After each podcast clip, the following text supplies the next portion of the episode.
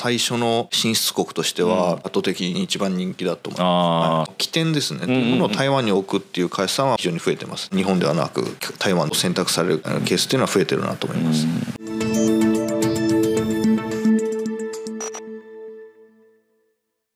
皆さんこんにちは。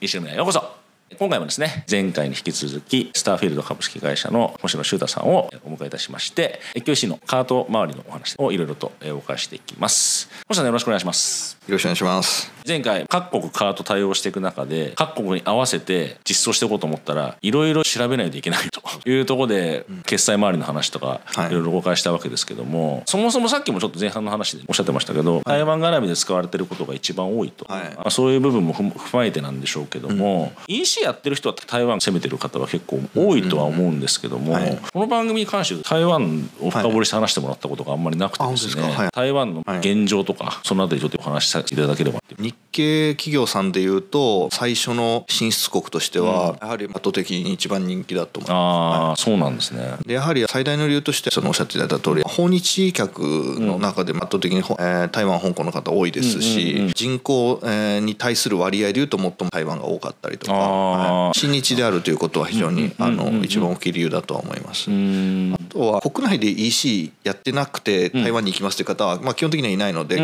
国内で EC やってる方でいますと、我々もその専門ではないんですけどマーケティングの手法というところが Facebook だったりとか LINE っていうのが割と EC でいうと主戦場になることが多くて、まあ、そういったところが台湾は日本と近いというところで、えー、企業側もやりやすいというのが、え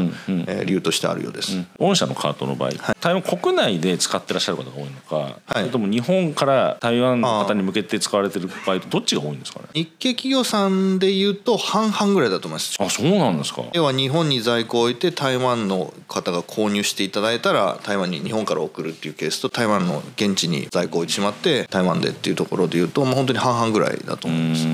結構日本から台湾に行かれてる会社多いってことですね。そうですね。親日化が多いので日本絡みの商品が売りやすいっていうのが一つあると思うんですけども、はい、わざわざ向こう行かなくても距離的に遠くないですもんねそんな。そうです。それ当然物流費用配送料は当然かかるんでしょうけど、まあ、リードタイムで言ったらそんなかかるもんではないとは思うんで。特に都都心台北とかであればかなり早いですね。ですよね、はい、23日で届くケースもありですよね。で言ったらまあ慌てて向こうでやんなくてもっていうことはあるとは思うんですけども、ね、向こうでやるメリットってなんかあるあると思います？そうですね。一度向こうに入れてしまえば現地での配送料っていうのが安くなる。台湾国内に在庫があるケースですと、うん、台湾国内でのウェブサイトになりますので、うん、現地の決済が使えます。例えば LINEPay だったり代引きもですね使うことができますので、物流で言ったら台湾中心にして越境やるっていうパターンもあるんですか、あそうですね。もうここ数年で非常に増えているケースになります、ね、あそうなんですか？やっぱり、はい、増えてるんですか、はい、海外展開される場合に、当然日本を拠点にして、日本から香港日本からシンガポール日本からタイとかっていうケースもまあなくはないんですけれども、そうではなくて起点ですね、うものを台湾に置くっていう会社さんは弊社のカード使っていただいている方であれば非常に増えてます。台湾にもアジアの拠点というか在庫を置いていただいて、でそここから例えば台湾から香港で台湾からシンガポールっていうのを送っていただくと、でいくつかメリットがありまして、まず送料ですね。日本から香港で例えば EMS であれば 500g 以下で1400円かかるんですけれども台湾から香港であれば400円とか、まあ、通常時だと360円とかで送ることがまあできると。日本からだと対応してないんですけど中華系の国であれば代引きも越境で使えたりとかですねっていうサービスもあるので、はい。まあ、国限られるんですけど台湾香港に関してはできますし、送料も安かったりとかあります、まあ、なので物流っていうのが一つありますと、ところとあと保管費用も日本より安い傾向にあとはその人件費ですね、日本拠点で日本にいらっしゃる、まあ、中国語できる方。で日本でやるよりは台湾でやっていただいた方が、まあ、人件費が安かったりしますのでそのコスト含めて考えた時に日本ではなく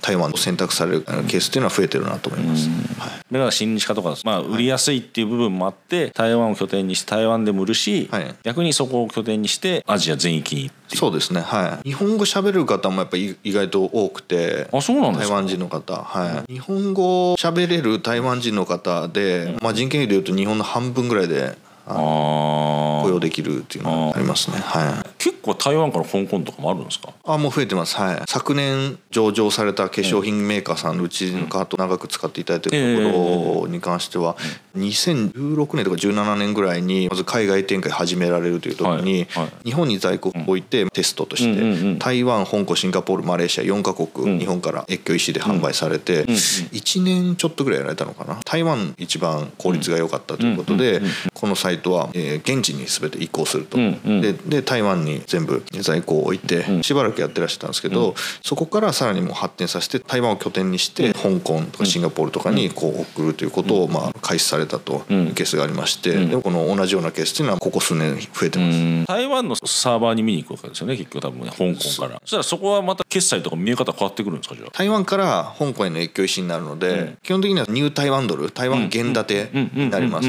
カードだったら勝手にあの返還される決済会社が結局返還するわけだからっていうそうそうですねサービスは台湾のサービスを使うあおっしゃる通りですはい在庫が香港にあるわけではないとでお金も台湾に支払われるという、はい、でもそれでも購入多いってことは台湾のサイトって分かってて買うことは別に皆さん抵抗ないってことなんですかねそうだと思いますねはい日本で買うより台湾で買う方がいいんですかね。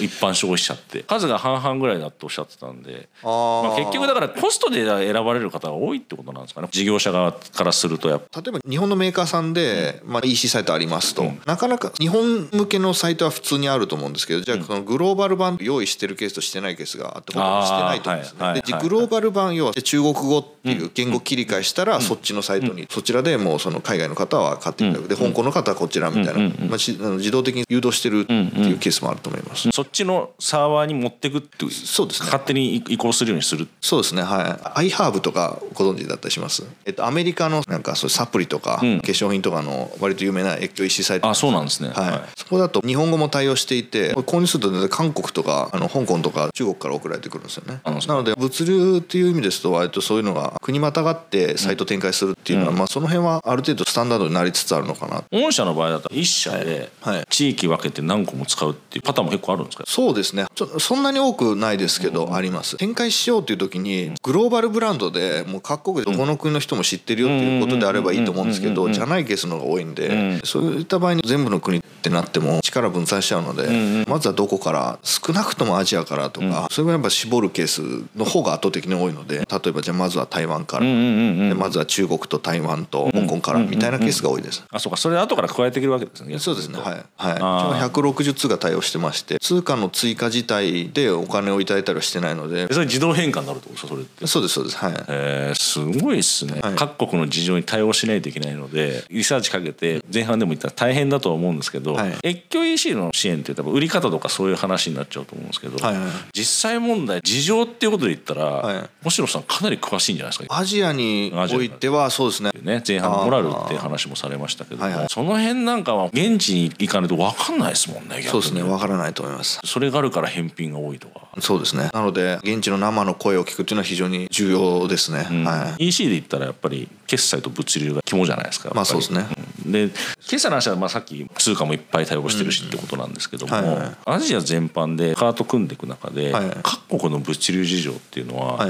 どんな感じかっていうのは？私もこのコロナ禍でなるべく遠隔で聞くようにしてるんですけどアジアそれこそ1カ国行けば大体回れちゃうんでいろいろ生の声聞いてたんですけど物流に限って言うと各国で違うんですけど、まあ、日本のイメージとは全然違くて物流のベンチャー企業みたいなやつも例えばタイとかインドネシアとか、まあ、ジャカルタとかバンコクとかであればバイクとかで配達渋滞がすごかったりするのでもっと言うとバイクで夜にみたいな方がスムーズだったりするのでそれに特化してたりとか物流のベンチャー企業って言っていいのか分かんないですスタートアップというか、まあ、新しいサービスがどんどん出てきてるっていうのがありますねいろいろ特化されてる鶴ヶさんとかが出たりあのそういったところと、まあ、ホットなところでつないでいくっていうのは非常に重要だなと思います。それってこう大きいのがあんまないってことですか逆に言うとそうですね。特に B2C じゃないですか、個人宅に届けるっていう大手って、まあ、日本でも佐川とかさんとか大和さんとかあまりないと思うんですけどそういうところ郵便以外がまだない国っていうのは割と多いと思います。またちょっとミャンマーの例を出して。ると、はいあのミャンマーうちちょっと子会社があるのであそうなんですね、はい、よく行ってたっていうところで、物流のスタートアップできましたって言って僕もちょっと行ったらなんかもうボロボロの一軒家みたいなところで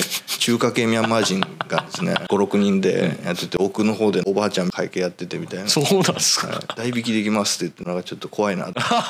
丈夫かなみたいなところが45件アポ入れてもらって行ったんですけど同じようなところがいくつもあって釣る会社もどんどんできてる逆に言うと法整備が進んでない部分やりやすい部分もあるんですよね。それはめちゃくちゃあると思います。別に免許があるわけじゃないのでですよね。代引きもお金を預かるというおそらく当時はないのか、まあ、あってもかなり簡易なものだったのか。ですよね、はい、こっちからしたらそんなところでお金開始してもらって本当もらえるのかなっていうのを思ったりもしますけどね、はい、そうなんですよ、ね、日本の場合だとやっぱりまあ、ね、少ないけどやっぱあるじゃないですか。逆に日本はちっちゃいのができないですもんね。そうですね。向こうは法整備もないし、まあ、モラルがあんまり良くないところでそれやっていいのかな。微妙なところではありますけど逆に言うとやりやすいのは本当あるかもしれないですね。34人でもう夜のバイク便だけだったらもう一人一台バイク持ってやりゃいいやみたいな感じですもんね、逆に言うと。よく見見かけます。ミャンマー最大のモール段ボール持った小学生バス乗って配達してるとかバス持って配達してるんですか。バスではい。分かんないですけど多分それぐらいの小学生だったらバスが半額とか無料とか。その分送料安くなるとかそういう感じですか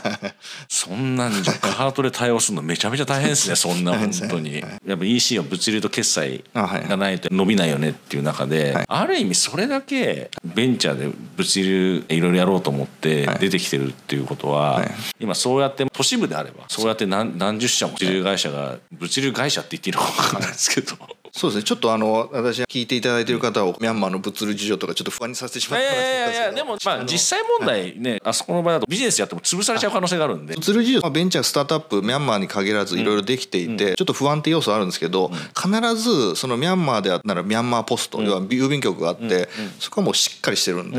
郵便っていうのはあるのでそこはもう各国でつないでますので、そこは大丈夫ですね、それプラスアルファですね、早いだったりとか時短してできるとかっていうのがスタートアップが出てきているだからその辺が日本だとそこまでないじゃないですか。その辺がやっぱりスマホ1個あれば何でもできちゃうみたいなのがあってやりやすくなってるのがあって逆にいっぱい出てきたら正直星野さんは対応するの本当大変だと思うんですけど 逆に選ぶ方としては選択肢多いから届きやすくなったりもするわけだし選選択肢が多い。なのでお話聞いてたらやっぱアジアこれからそっちの方がちゃんと整備されてったらまあちょっと決済の方のね問題はちょっとかもしれないですけどでも物流網で言ったらそれはもう全然なんかこれから一気に、うん、特にねなんか伸びそうな感じありますねそうしたら。そうですねはい。星野さんも。以前は結構現地に行かれてい。ろいろリサーチとかされて、ね、実際現場見て、そうですね、カートに反映させるってこともやられてたしてましたはい、はい。まあ、今はなかなかそれができない状況だとは思うんですけども、はい、アジアでは自社ドメインでカート出したい場合は対応してますよと。そうですねはい。いうことでお話聞かせていただいて、はい、これだけ対応してくれるんだからまあ安心だよなっていうのは、はい、まあ最近はねショッピファイとかもありますけど自分たちで全部やんなくちゃいけないんでね、はい、そのカート周りはある程度そうですね。できて提供されるっていう部分で言ったらば。ショッピファイさん含めて欧米特化型やっぱ多いと思うんですけど我々ちょっとアジア特化してるというところで、うん、やっぱアジア複雑なんでね、うん、今回の話でその決済一つ取ってもそうだし物流会社多すぎるっていうのもあるし、はい、複雑なんでね。アジアで自社ドメインで攻めたいという場合にはぜひ、はい、星野さんのちょっと一個候補として、そうですね、はい、っていうふうに考えていただけるといいかなと、僕は個人的にすごいいろいろちょっと普段聞けない貴重なお話を、えー、聞かせていただいて僕はすごい楽しかったです、視聴者の方々も多分参考になったと思うんで、はい、今回どうもありがとうございました。あありがとうございます